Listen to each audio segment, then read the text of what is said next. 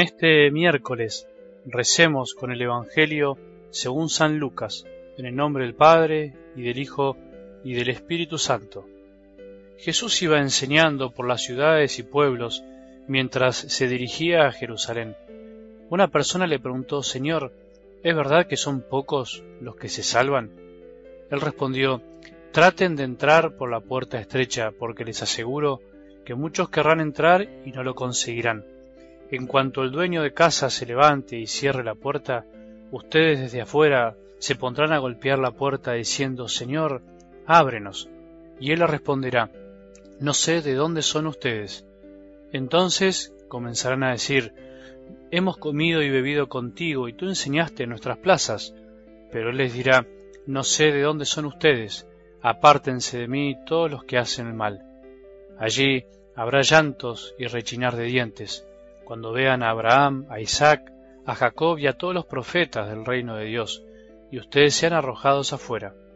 Y vendrán muchos de oriente y de occidente, del norte y del sur, a ocupar su lugar en el banquete del reino de Dios.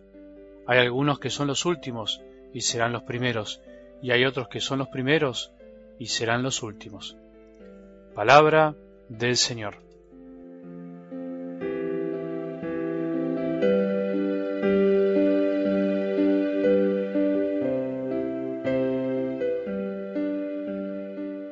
La sinceridad es una virtud humana esencial para ser un cristiano de verdad, valga la redundancia.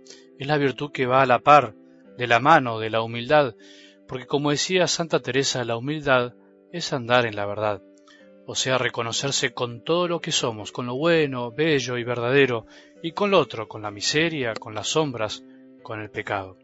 El domingo con la parábola del fariseo y el publicano, Jesús, entre tantas cosas, nos estaba enseñando indirectamente que la oración que cuenta, la oración que atraviesa las nubes, la que agrada a Dios, es la oración sincera, la oración del humilde, del que no se pone caretas frente a Dios, que no actúa, sino que es lo que es.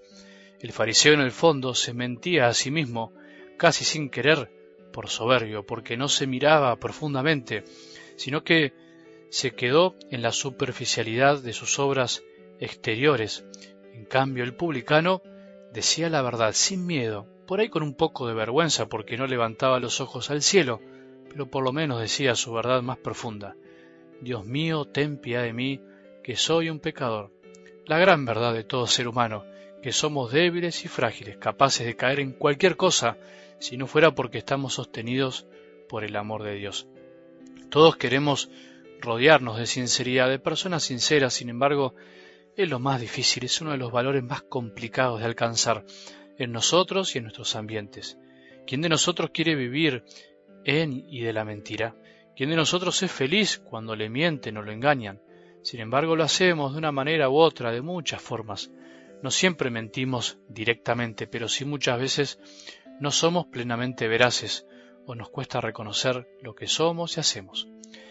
Hoy vuelve a resonar en algo del Evangelio eso de que no siempre el que parece y se cree el primero finalmente lo será, y al revés, muchas veces el que parece ser el último, el que no cuenta, terminará siendo el primero. En la parábola del domingo, el último, el publicano, salió santificado, salió purificado, en cambio el fariseo, el que se tenía por primero, terminó al final, terminó siendo el último.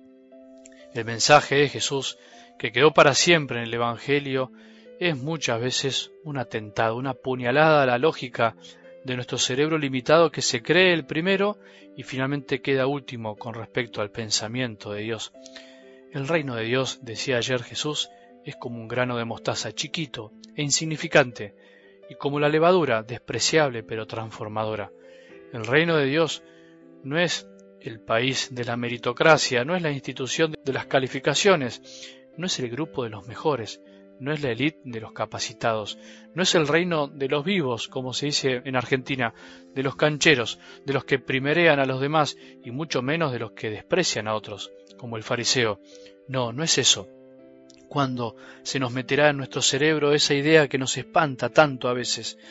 ¿Cuándo se nos grabará en el chip de nuestra memoria, corazón, de que para Dios no cuenta el figurar, el aparentar, el decir algo de la boca para afuera el tener la credencial de cristiano y no serlo, el haber comido y bebido y estando con Jesús, si en el fondo no la amé, si en el fondo mi vida fue un negociar la salvación andando por la puerta ancha. ¿Cuándo comprenderemos que para Dios somos sus hijos? Somos todos iguales, somos todos amados y que Él no mira las apariencias. El reino de Dios no es nuestro, lo dice la misma frase, es el reino de Dios.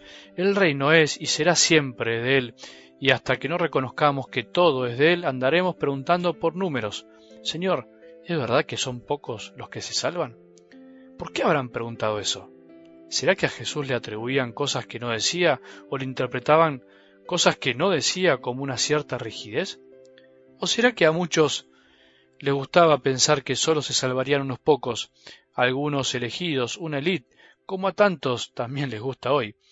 Jesús no entraba en esas discusiones inútiles sobre cantidades, sobre cuántos serán o dejarán de ser los que se salven. No podemos pensar otra cosa, y es obvio de que Él quiere que sean todos, pero también es obvio de que Él quiere que nosotros también lo querramos, que aceptemos esa salvación como regalo y que jamás nos adueñemos de ese regalo y mucho menos andar decidiendo quién se salvará o no. Sería el peor pecado ponernos en jueces de la humanidad. Disfrutemos de que sólo Él sea el juez, de que sólo Él juzgará. Que tengamos un buen día y que la bendición de Dios, que es Padre misericordioso, Hijo y Espíritu Santo, descienda sobre nuestros corazones y permanezca para siempre.